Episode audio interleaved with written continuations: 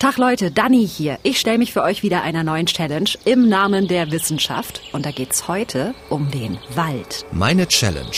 Und Leute, ich liebe Wald. Ich bin in einer sehr waldreichen Region groß geworden. Und wenn ich so diese klassische Frage gestellt bekomme, ey Dani, äh, magst du lieber Berge oder lieber Meer? Dann antworte ich tatsächlich immer, mm -mm, nix von beidem. Ich nehme Option 3, Wald. Ein Podcast von MDR Wissen. Also, ich finde Wald ziemlich super und der Wald ist aber auch in den letzten Jahren ja ganz schön oft in den Nachrichten aufgetaucht. Ne? Borkenkäferbefall, Stürme, Rodung oder jetzt ganz aktuell, hinter uns liegt der zweittrockenste April seit 1901, das sagt der Deutsche Wetterdienst. Und die Böden sind so ausgetrocknet, dass Pflanzen mit flachen Wurzeln kaum noch an Wasser kommen. Es hat ja auch schon mehrere Waldbrände gegeben, zum Beispiel auch in der Ecke, wo ich herkomme, in Nordrhein-Westfalen. 30.000 Quadratmeter Wald in Flammen und nur ganz schwer zu löschen. Und wir haben gerade mal Frühjahr. Alles in allem denke ich da, okay, Mist. Dem Wald geht's anscheinend ziemlich beschissen. Und dieser Eindruck, der ist inzwischen auch bei vielen anderen angekommen, sogar bei Politikerinnen und Politikern, die vom Umweltschutz bisher eigentlich eher nichts wissen wollten. Today I'm pleased to announce the United States will join One Trillion Trees Initiative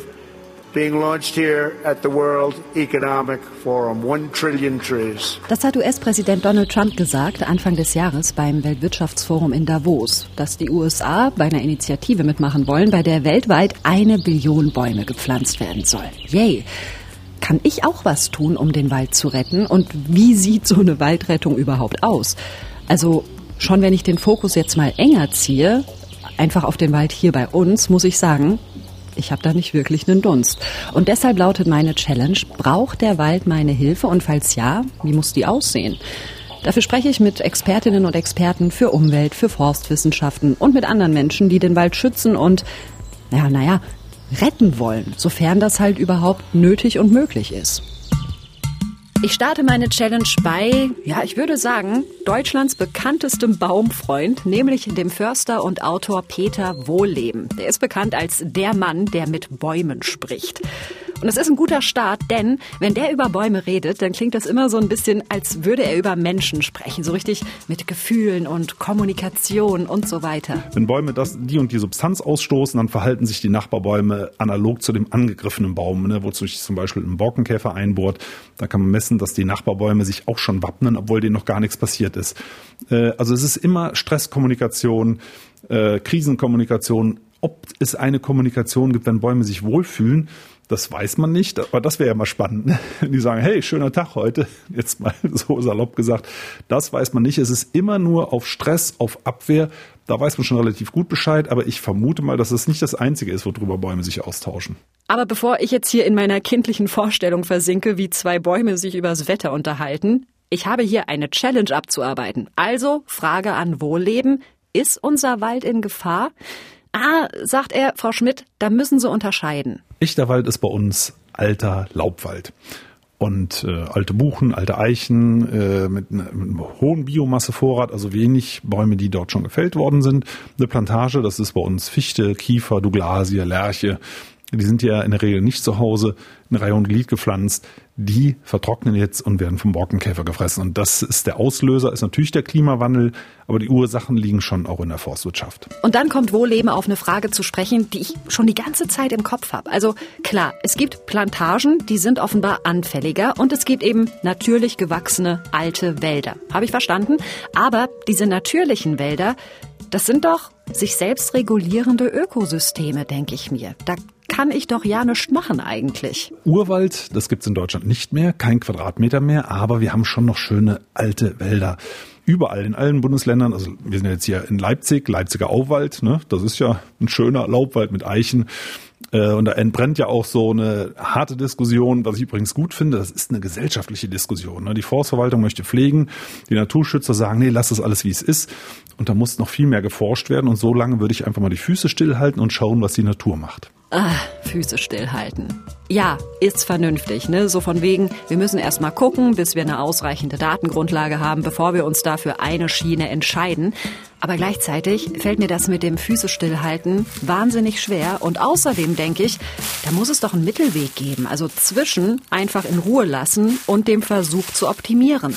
So, jetzt können wir eigentlich schon stehen bleiben hier. Ja, wo sind wir denn jetzt überhaupt gerade? Also wir, ja, wir sind ja im Taran der Wald und äh, solche Dinge wie Abteilungsnummern oder so, glaube ich, interessieren Sie jetzt nicht besonders. Ähm, und äh, dies hier ist jetzt also eine Waldfläche mit alter Fichte und die, das Alter dieser Bäume ist sicher über 100 Jahre alt. Ich merke jetzt schon, dass ich, obwohl ich Wald mag, so gut wie kein Wissen über dieses Thema habe. Ich brauche einen Crashkurs. Und deshalb bin ich in den Taranter Wald gefahren. Der liegt in der Nähe von Dresden. Und da mache ich einen kleinen Spaziergang. Zusammen mit Michael Müller, Professor für Waldschutz an der TU Dresden und seinem Kollegen Sven Wagner, Professor für Waldbau. Kronen sind grün, es ist, fehlen keine Äste, die Benadelung ist vollständig so. Das ist so etwas, was man vielleicht mit einer gewissen Erfahrung dann sieht. Okay. Ja, und dann sehen Sie aber auch, denke ich, als Laien, äh, dass der nicht äh, vollständig mit diesen alten Bäumen besetzt ist. Gibt auch kleinere, genau. jüngere? Genau. Und es gibt auch kein wirklich geschlossenes Kronendach mehr. Nee, stimmt. Genau. Man sieht viel Himmel. Genau. Und äh, das ist so eine Balance jetzt, in der sich der Bestand befindet genügend Licht durchzulassen für die kleinen Bäume, aber eben oben noch äh, Holz zu produzieren. Und das ist ein typisches Waldbild für einen laufenden Waldumbau. Also die Frage, was haben wir oben? Reine Fichte, wenn Sie sich mal umgucken, Sie sehen eigentlich nur Fichten, da hinten ist noch ein bisschen was von der Birke zu Stimmt, sehen. Ja. Und ganz da hinten sehen wir schon mal eine Kiefer, die mit der roten Rinde. Mhm. Aber eigentlich ist es hier alles äh, Fichte, ein Fichtenbestand. Und die Fichte hat äh, viele Probleme in den letzten Jahrzehnten äh, schon gehabt, äh, mit Stürmen, mit Schnee, mit Borkenkäfern. Und man hat eben vor 30, 40 Jahren gesagt, also das kann nicht der Wald der Zukunft sein. Warum? Weil er so anfällig ist für Schadereignisse. Okay. Und wir brauchen Verlässlichkeit, wir brauchen Stabilität in der Holzproduktion zunächst Mhm. einmal, weil das auch die Erträge der Betriebe sichert. Aber, und deswegen stehen wir auch hier, das hier ist also der Taranter Wald wirklich sehr, sehr äh, stark besucht. Naherholungsgebiet für Dresden. Also der Wald soll mehr. Er soll zum Beispiel schön sein, auch. Und die Leute wirklich erfreuen. Dann haben wir hier, das können Sie jetzt nicht sehen, äh, hier ist also ein äh, Punkt auch äh, für die Trinkwassergewinnung. Und wenn wir in die steileren Teile des Taranter Waldes in ein Weißeritz kommen, Bodenschutz, die Böden festhalten. Das ist wirklich äh, eine Multifunktionalität, wie wir dazu sagen. Da würde eben ein reiner Fichtenwald nicht so gut die Leistungen bringen, wie eben jetzt ein gemischter Wald, Laubbäume, Nadelbäume, unterschiedliche Alter, unterschiedliche Höhen. Das finden die Menschen schön, die hier längs gehen. Das wissen wir. Und äh, es ist eben auch etwas, was die Stabilität dauerhaft äh, verbessert. Okay, das war jetzt quasi wie so eine kleine Einführungsvorlesung über den Zustand und die Bedeutung des Waldes. Aber sau wichtig, damit ich so ein bisschen, ja, ein Grundverständnis einfach erstmal habe. Deswegen notiere ich, Wald hat viel mehr Funktionen, als man vielleicht anfangs auf dem Schirm hat. Zum Beispiel den Boden festpacken und, wie Wagner es so schön gesagt hat, die Leute erfreuen. Und am besten funktioniert das, sagt Wagner auch, wenn so ein Wald eben ja hübsch durchgemischt ist. Junge Bäume, alte Bäume, Laubbäume, Nadelbäume, kunterbunt möglichst. Wenn wir jetzt hier reinschauen und Ja. sehen die niedrigeren Bäume, was, Ja. also ich sehe einige Laubbäume. Genau, das ich sind bin nicht Buchen. imstande, sie Buchen, Das sind ja, habe ich gewusst. so und äh, die niedrigeren Nadelbäume, Genau. das sind aber keine Fichten. Nein, oder? nicht nur. Also wir haben, das nennen wir Naturverjüngung. Die alten Bäume produzieren mehr oder weniger regelmäßig Blüten und dann auch Samen, also die berühmten Fichtenzapfen. Ja. Äh, und äh, aus denen fallen die Samen und das ist Naturverjüngung. Aber, und das wollten wir Ihnen ja auch gerne zeigen, also dieses hier ist eine Weißtanne. Sieht aus wie der perfekte Weihnachtsbaum. So ist es. Also die Weißtanne war auch früher und ist auch heute noch beliebt. Diese Weißtanne ist gepflanzt.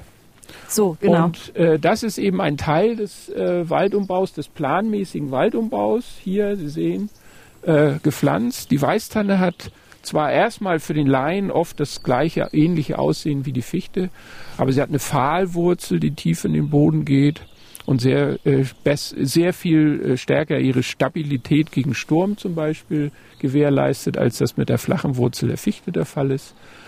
Sie kann auch älter werden und sie ist auch robuster, wenn es um Borkenkäfer zum Beispiel geht. Mhm. Also dann haben wir hier jetzt schon mal drei Baumarten. Jetzt gibt's hier noch so ein paar äh, schöne Dinge. Das ist eine Eibe und hier haben sie noch eine Weimutskiefer, aber die spielen jetzt hier für uns keine Rolle. Wir haben dann noch hier die Vogelbeere. Mhm.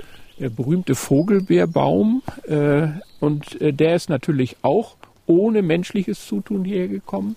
Der verjüngt sich dadurch, dass die Vögel die Beeren äh, verbreiten im Wald. Also nochmal Zusammenfassung. Der Wald verjüngt sich durchaus selbst. Die Bäume sorgen quasi für Nachwuchs. Aber das heißt eben auch, wenn da nur Fichten stehen, dann wachsen auch größtenteils nur Fichten nach. So, und die Fichte wiederum ist aber besonders stark betroffen von Trockenheit und Borkenkäferbefall.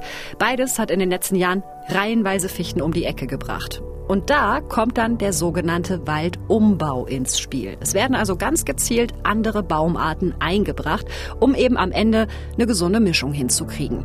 Und welche Mischung da am besten funktioniert, das muss man eben über viele, viele Jahre beobachten, sagt Wagner. Beginnend in den 70er Jahren des letzten Jahrhunderts hat man also geschaut, was für Waldtypen gibt es. Äh, dann hat man oftmals Pärchenvergleiche angelegt. Also hier ist ein Fichtenreinbestand und daneben, warum auch immer, steht noch ein Buchen-Fichten-Mischbestand oder sogar Weißtanne ist mit dabei.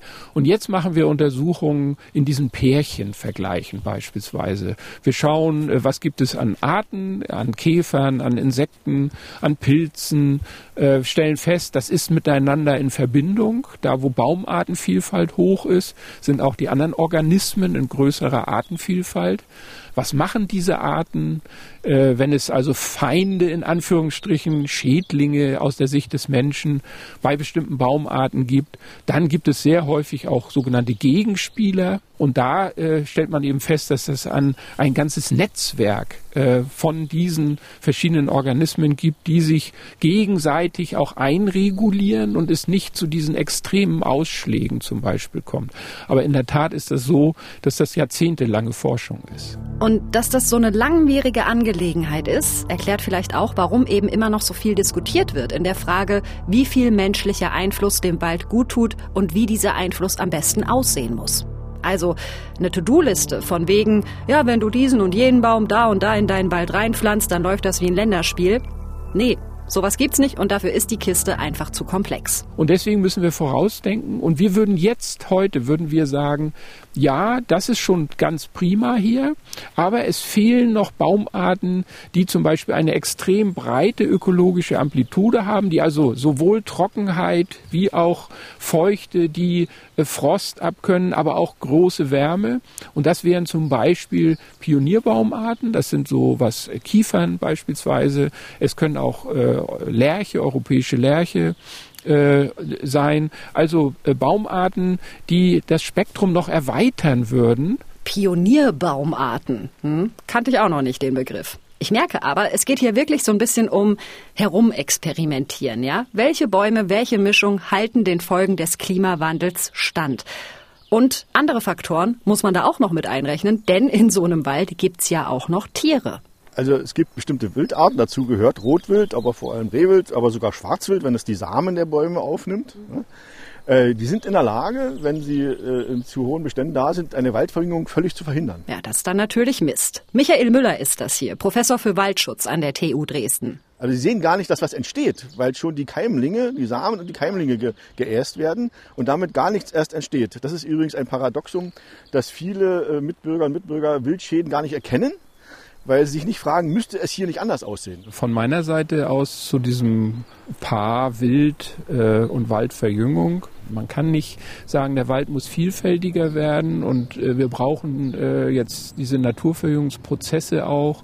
Und gleichzeitig möchte ich aber beim Spazierengehen an jeder äh, Waldkante das Rehwild sehen und das Rotwild sollte tagaktiv sein und äh, das passt nicht zusammen. Das hätte ich ja auch nicht gedacht, dass Waldmanagement halt heißen kann, dass man möglicherweise Rehe erschießen muss, damit das läuft. Sprich, wenn ich dem Wald beim Wandel helfen will, dann müsste ich mich eigentlich mit einem Jäger oder mit einer Jägerin auf die Pirsch legen und Bambis abknallen. Und mein inneres Disney-Mädchen ist sofort, oh nein, die niedlichen Tiere. Aber dieses Wildtiermanagement, Das muss ich auch gar nicht machen. Das wird von Expertinnen und Experten gemacht und findet natürlich auch in einem ganz klar festgelegten Rahmen statt, damit eben am Ende ein funktionierendes, ausgewogenes System rauskommt, wo nicht nur die Bäume, sondern eben auch die Bambis ein gutes Leben haben können. Okay, mein erstes Zwischenfazit. Der Wald, zumindest der Taranterwald, braucht sozusagen Unterstützung hier und da. Aber die Forstwissenschaftler, mit denen ich da unterwegs bin, die vermitteln mir jetzt nicht den Eindruck, als würde da demnächst alles den Bach runtergehen. Aber wie sieht das denn aus, wenn wir den Fokus mal ein bisschen größer ziehen? Also in Deutschland haben wir ungefähr ein Drittel der Landesfläche mit Wald bedeckt. In Zahlen sind das 11 Millionen Hektar, 11,4 Millionen Hektar Wald, die wir haben. Das ist Thomas Riedel. Der leitet die Fachgruppe Waldinventur am Thünen-Institut, also dem Bundesforschungsinstitut für ländliche Räume, Wald und Fischerei. Inventur, das kenne ich aus dem Supermarkt, wenn da die Warenbestände durchgezählt werden. Ja, und das machen Thomas Riedel und seine Mitarbeiterinnen und Mitarbeiter gewissermaßen mit unseren Wäldern. Also der kennt die Zahlen. Ja, ungefähr die Hälfte davon ist mit Nadelbäumen bedeckt, die andere Hälfte mit, mit Laubbäumen, äh, wobei natürlich die Fichte einen recht großen Anteil hat. Danach gefolgt die Kiefer, die Buche und die Eiche. Die beiden oder die, die vier Baumarten zusammen machen ungefähr 80 bis 85 Prozent der Waldfläche aus, beziehungsweise auch ähnlich viel an, an Vorrat. Vorrat heißt, wie viel Holz steht da draußen pro Hektar Wald. Mm, und das sind in etwa 358 Vorratsfestmeter, sprich Kubikmeter Holz, die in unseren Wäldern stehen. 358 Kubikmeter Holz pro Waldhektar. Das ist, Achtung, Knallerwitz, ja eine Menge Holz. Oh Gott. Naja, und wir sind gerade tatsächlich auf einem Höchststand, sagt Riedel. Das ist der größte Holzertrag pro Hektar der letzten 200, 300 Jahre. Der Wald ist in den letzten Jahrzehnten in Deutschland sogar gewachsen. Aber, das sagt er auch, diese Zahl wird so nicht bleiben, sondern die wird eher runtergehen. Eben wegen Trockenheit, Stürmen, Schädlingsbefall. Und das zeichnet sich tatsächlich auch jetzt schon ab. Der Wald hat schon gelitten und ich glaube, wie sehr er gelitten hat, vor allem in den letzten beiden Jahren 2018 und 2019, das wird sich jetzt erst in den Jahren 2020, 2021 äh, herausstellen. Und das ist auch die Frage, wie sich jetzt in diesem Jahr die, die Witterung wieder entwickelt. Äh, haben wir wieder genauso ein Trockenjahr? Haben wir wieder genauso viel Hitze zu verzeichnen? Wir haben in den letzten drei Jahren ungefähr 180.000 Hektar Wald verloren also vor allem durch den Burgenkäfer, durch, durch Stürme, durch, durch Trockenheit. Ja, und entsprechend sagt Riedel auch, die größte Bedrohung für die Gesundheit unserer Wälder ist und bleibt der Klimawandel. Nicht nur wegen Trockenheit und Stürmen, sondern auch, weil sich bei anderen klimatischen Verhältnissen bestimmte Lebewesen viel schneller und übermäßig breit machen können. Borkenkäfer eben zum Beispiel oder bestimmte Pilze und so weiter. Und da komme ich ja dann doch wieder ins Spiel, ja? Mein Beitrag zum Klimawandel oder eben zur Vermeidung des Klimawandels, da kann ich ja was dran drehen. Und da kann ich also dann auch was tun, um den Wald zu schützen. Indirekt, aber immerhin. In der Waldwirtschaft, also, dass wir Bäume fällen, um unseren Holzbedarf zu decken, da sieht Riedel jedenfalls weniger das Problem. Also hier bei uns in Deutschland. Natürlich mit dem Wald muss man oder will man zum Teil natürlich auch Geld verdienen.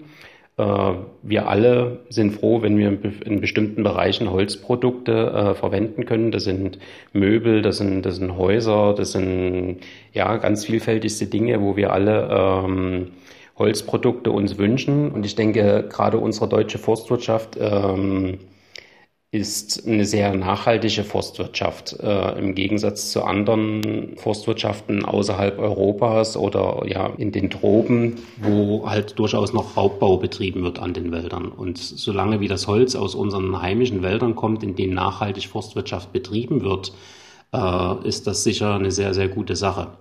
Holzprodukte in Maßen kaufen ist also okay, wenn das Holz zum Beispiel aus Deutschland kommt, weil hier eben gewährleistet ist, dass das alles möglichst nachhaltig läuft. Das finde ich erstmal super, dass ich hier jetzt nicht irgendwie ein Holzverbot kriege. Denn ich mag Holzsachen richtig gerne. Ich finde die einfach schön und ich liebe den Geruch. Ich bin damit nämlich groß geworden, weil mein Papa Tischler ist und Holzduft macht mich tatsächlich bis heute irgendwie froh. Wenn ich mich aber mal in meiner Wohnung umgucke, muss ich sagen, äh, dickes Minus für meine Challenge-Bilanz. Ich habe nämlich fast ausschließlich uralten Ikea-Kram aus meiner Studiezeit. Also wirklich abgesehen von so ein paar Einzelteilen, die mir halt mein Papa gebaut hat. Und das Holz für diese Ikea-Möbel, das kommt ja vermutlich eher nicht von hier. Ich gucke gerade mal, was das, äh, was das Internet dazu sagt. Äh, ja, einfach mal doofe Frage bei Google.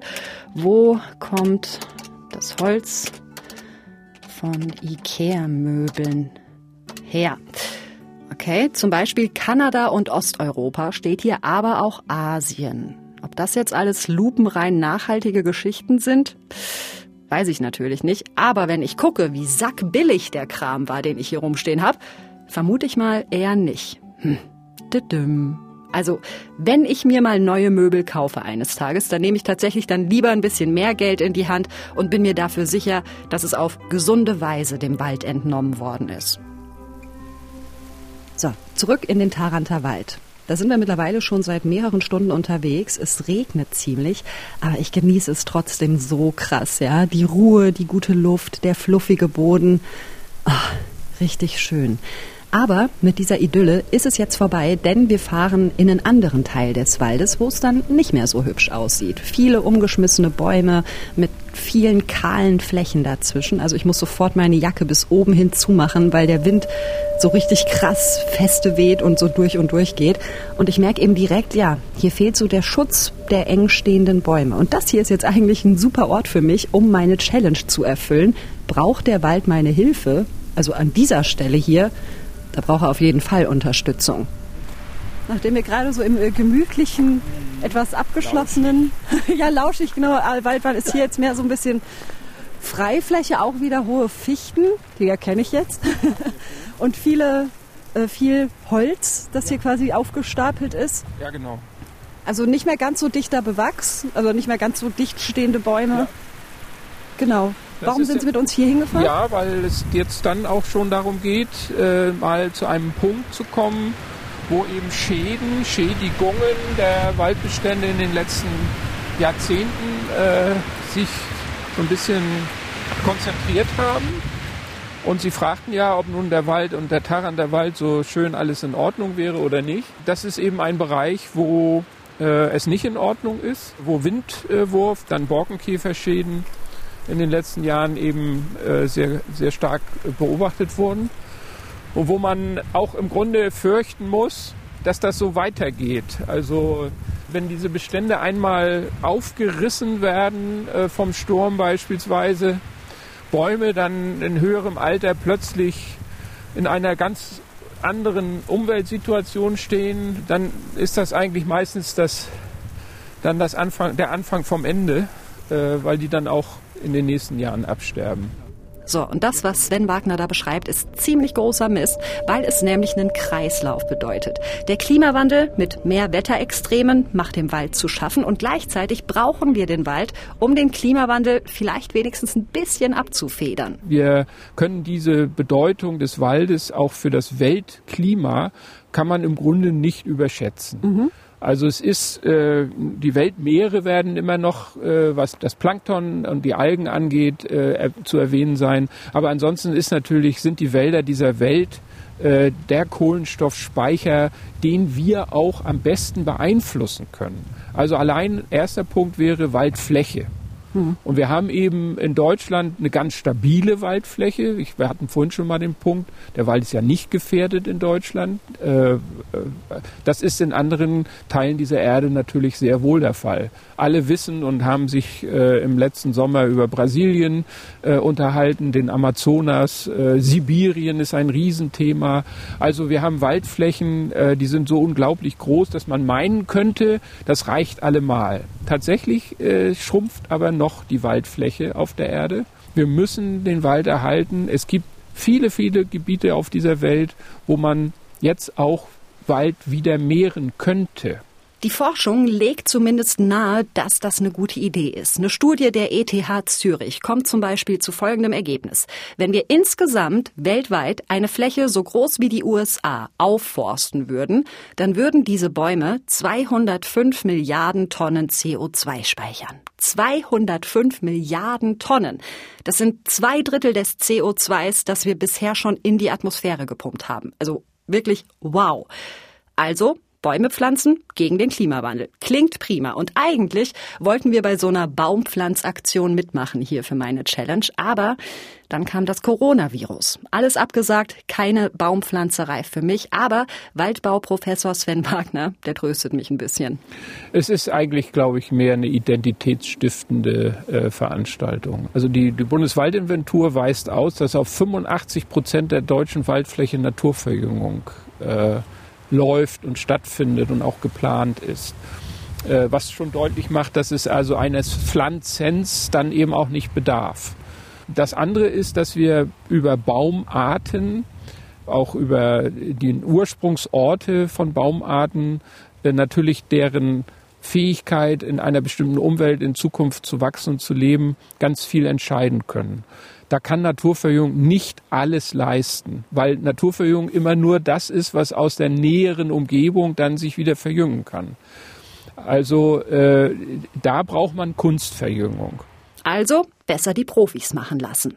Aber bleibt halt am Ende meines Besuchs in Taran trotzdem die Frage, was kann ich denn jetzt machen? Also ja, dem Wald in Deutschland geht's halbwegs gut, aber perspektivisch ist er halt in Gefahr. Stichwort Klimawandel. Welche Rolle spiele ich denn jetzt bei diesem ganzen Waldding? Also kann ich denn überhaupt irgendwas für den Wald tun? Holz aus dem Kreislauf des Waldes herauszunehmen, es zum Beispiel in Häuser zu verbauen, es in Möbel zu verbauen. Und wenn das irgendwann mal das Haus zusammenbricht, dann nimmt man die Balken und äh, macht wieder irgendwas anderes draus. Am, ganz am Ende kann man Papier draus machen und wenn es überhaupt nichts mehr anderes geht, dann kann man es noch verbrennen. Das sind unter Umständen 100 Jahre aus dem natürlichen Kreislauf entnommener Kohlenstoff durch äh, dieses Holz. Und das ist eigentlich der Beitrag, den der Wirtschaftswald nur leisten kann. Also nicht der Urwald, sondern nur der Wirtschaftswald. Ja gut, äh, jetzt baue ich gerade weder ein Haus noch Möbel, aber immerhin ein kleiner Pluspunkt. Ich habe ja erzählt, dass mein Papa Tischler ist und er hat früher zum Beispiel aus übrig gebliebenen Holzstämmen, aus denen er ein Gartenhaus gezimmert hatte, eine Schaukel für meinen kleinen Bruder und mich gebaut. Also so ein bisschen Richtung Zero Waste, alles irgendwie verwenden. Und wir haben tatsächlich auch unser eigenes Holz, erzählt mir mein Papa über Handy. Wir haben circa anderthalb Hektar Fichtewald. Der Bestand ist circa 80 Jahre alt. Gepflanzt hat diesen Wald mein Opa als so eine Art Geldanlage für seine Kinder, Enkel und Urenkel. Und eigentlich wollte ich für meine Challenge zu meiner Familie fahren, nach Nordrhein-Westfalen, um mit meinem Papa mal unseren Wald so ein bisschen zu inspizieren. So, wie geht's dem, was wächst da und so weiter. Hat dann aber nicht geklappt. Auch hier wieder zu Hause bleiben angesagt wegen Corona. Aber mein Papa hat mir eine Bestandsaufnahme per Sprachnachricht geschickt und die klingt recht entspannt. Probleme gab es mit unserem Wald zu, bis jetzt noch, Gott sei Dank noch nicht. Zum Beispiel bei Kyrill waren vielleicht zwei oder drei Bäume gefallen, die wir dann verarbeitet haben zu Brennholz. Von Borkenkäfer sind auch noch keine Bäume befallen. Gott sei Dank. Schade, ich hätte wirklich voll gern mit meinem ganzen Wissen von diesem Waldspaziergang in Tarant mal unseren Familienwald angeguckt. Vielleicht auch ein bisschen angegeben vor meinem Papa, was ich jetzt alles weiß. Und dann hätten wir zusammen unseren Wald krisenfest gemacht. Ja? Also wirklich mal geguckt, welche Baumarten haben wir? Ist das schön durchmischt, jung und alt? Braucht unser Wald vielleicht eine Verjüngungskur? Wie gesagt, ging nicht, mache ich aber noch, ja, wenn ich den Besuch dann so bald wie möglich nachhole. Und für nächstes Jahr ist die Challenge schon geplant. Ich rette meinen Wald, also unseren Familienwald. Und es ist ja erstmal auch schön zu hören, dass es unserem Wald, sagt mein Papa jedenfalls, offenbar ganz gut geht.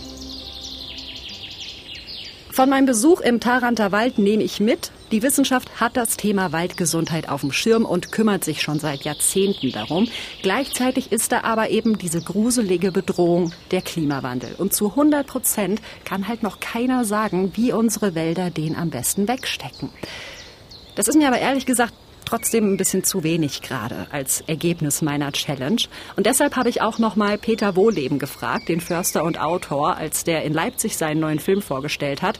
Mache ich es mir damit nicht zu einfach, wenn ich sage, ach ja, lass mal die Waldfuzis alle machen, die kümmern sich schon drum? Kann ich nicht doch auch selbst irgendwas tun? Also als Einzelner kann man Folgendes machen, äh, erstmal weniger Holz verbrauchen, dass die Wälder entlastet werden. Also das, was man wirklich gerne hat, Möbel, auch Häuser und so weiter, das schon, aber sagen wir mal so Einweg, Wegwerfprospekte, da könnte man heutzutage eigentlich drauf verzichten.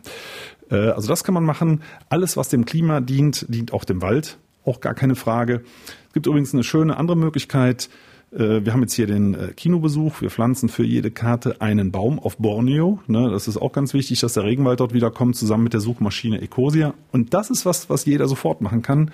Von Google auf Ecosia wechseln. Das ist eine ähm, gemeinnützige Suchmaschine, die pro so und so viel Suchanfragen Bäume pflanzen. Ja, Papierverbrauch, auch ein mega wichtiges Thema, das er da anspricht, ja. Immerhin, ich habe keinen Drucker und habe auch so ein äh, bitte keine Werbung, bitte keine Prospekte Schild am Briefkasten und ich druck auch auf Arbeit so wenig wie möglich und immer doppelseitig.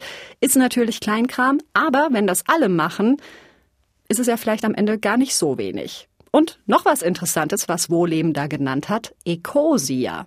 Davon habe ich tatsächlich auch schon mal gehört. Ecosia benutzt man wie jede andere Suchmaschine auch. Man sucht etwas und manchmal ist eine Werbeanzeige dabei, zum Beispiel wenn man nach einem Hotel sucht oder so. Wir verdienen das Geld überwiegend über Werbeanzeigen, aber auch wenn man nicht darauf klickt, äh, unterstützt man uns. Das ist Genika Schäfgen. Die ist bei Ecosia für die Kommunikation auf dem deutschsprachigen Markt zuständig. Was dann passiert mit dem Geld, das wir eingenommen haben, wir decken unsere laufenden Kosten. Also wir sind äh, circa 55 Leute, wir haben ein Büro und und geben auch ein bisschen Geld für Werbung aus, damit noch mehr Menschen von Nikose erfahren.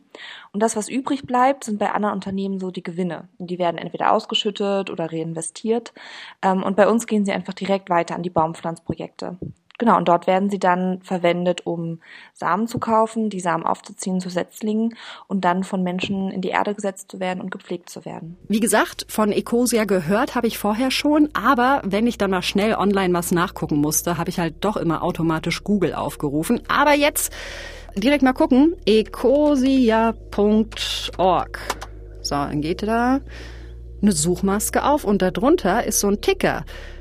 93.797.602, 603, 604, 605. Also dieser Ticker, der läuft hier die ganze Zeit weiter.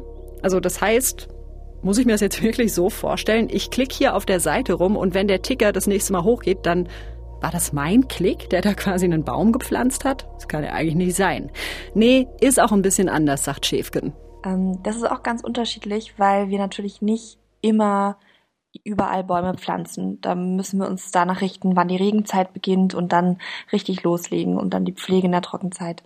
Und wir haben ja diesen Baumzähler. Das sind alles Bäume, die wir schon längst gepflanzt haben, die in der Erde stehen und wo auch eine Sterberate sozusagen für die ersten drei Jahre rausgerechnet ist. Diese Bäume werden sozusagen die ganze Zeit finanziert und dann gepflanzt, wenn die Regenzeit beginnt. Und das kann mal ein paar Wochen dauern. Aber die ganze Zeit passiert etwas. Gut, aber wo passiert das denn? Hier in Deutschland ja wahrscheinlich eher nicht, oder? Wir richten uns da nach Biodiversitäts-Hotspots. Das heißt, es sind Orte auf der Welt, wo ähm, die Artenvielfalt besonders bedroht ist durch Abholzung oder durch Wüstenausbreitung.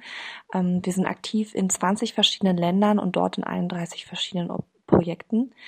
Die meisten liegen in afrikanischen Ländern, aber auch in Lateinamerika, Indonesien Australien mittlerweile und Spanien und bald auch in Indien. Okay, wenn ich also was für den weltweiten Waldbestand tun will, hilft es tatsächlich schon, wenn ich mir angewöhne, eine andere Suchmaschine zu nutzen. Das ist natürlich cool. Die Gefahr bei sowas ist natürlich aber immer, dass man sich dann mit so einem einfachen Weg irgendwie äh, moralisch reinwäscht. Ja, also von wegen, mh, hm, ja, ich nutze jetzt Ecosia, dann kann ich mich ja zurücklehnen und sagen, oh wow, da hab ich jetzt aber wieder richtig was für den Wald getan. Darauf jetzt erstmal eine Ladung neuer Billigmöbel. So darf es natürlich nicht laufen, ne? Also, super Idee, dieses Ecosia, aber es ist halt ein Aspekt von vielen am Ende.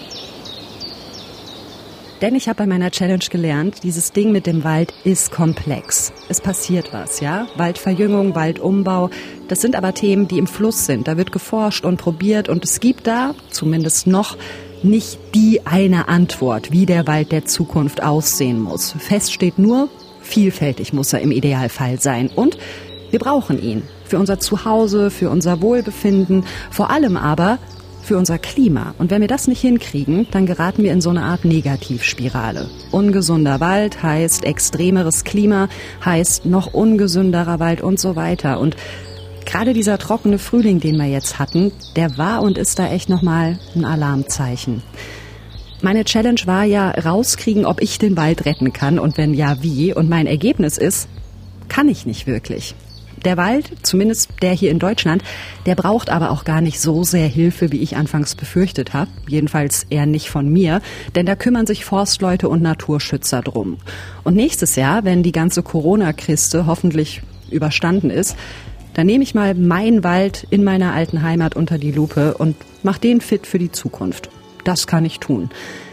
Das größere Problem liegt aber darin, dass eben anderswo riesige Holzflächen gerodet werden oder sonst wie ausgebeutet, ja? In Asien, Südamerika, was weiß ich, für billige Möbel, billiges Papier, aber zum Beispiel auch für Palmöl oder Soja zum Beispiel, wo dann eben der Urwald Platz machen muss für Anbauflächen. Und da trifft es uns hier dann eben doch, ja? Beispiel Palmöl. Das Zeug, das steckt ja mittlerweile fast überall drin.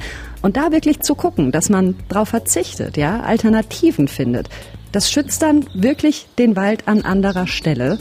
Eben da, wo er viel stärker unter Druck steht als hier bei uns. Kurz gesagt, das haben auch äh, einige Interviewpartnerinnen und Interviewpartner mir mitgegeben, wer möglichst klimabewusst, umweltverträglich und nachhaltig lebt, der tut damit eben mindestens über Umwege auch was für den Wald. Und da hängt es dann eben doch an mir und irgendwie an uns allen. Das war meine Wald-Challenge und geholfen haben mir dabei Max Heke und Carsten Möbius. Wenn ihr Fragen habt, Anmerkungen, Kritik oder eine Idee für meine nächste Challenge, gerne her damit ganz easy per E-Mail an challenge.mdr.de. Und die nächste Podcast-Folge, die gibt's wie immer in zwei Wochen auf challenge.mdr.de, in der ARD Audiothek, auf Spotify, bei Apple Podcasts und so weiter. Ihr wisst Bescheid, überall, wo ihr eure Podcasts hört. Bis dahin, ich freue mich. Tschüss. Das war Meine Challenge. Ein Podcast von MDR Wissen.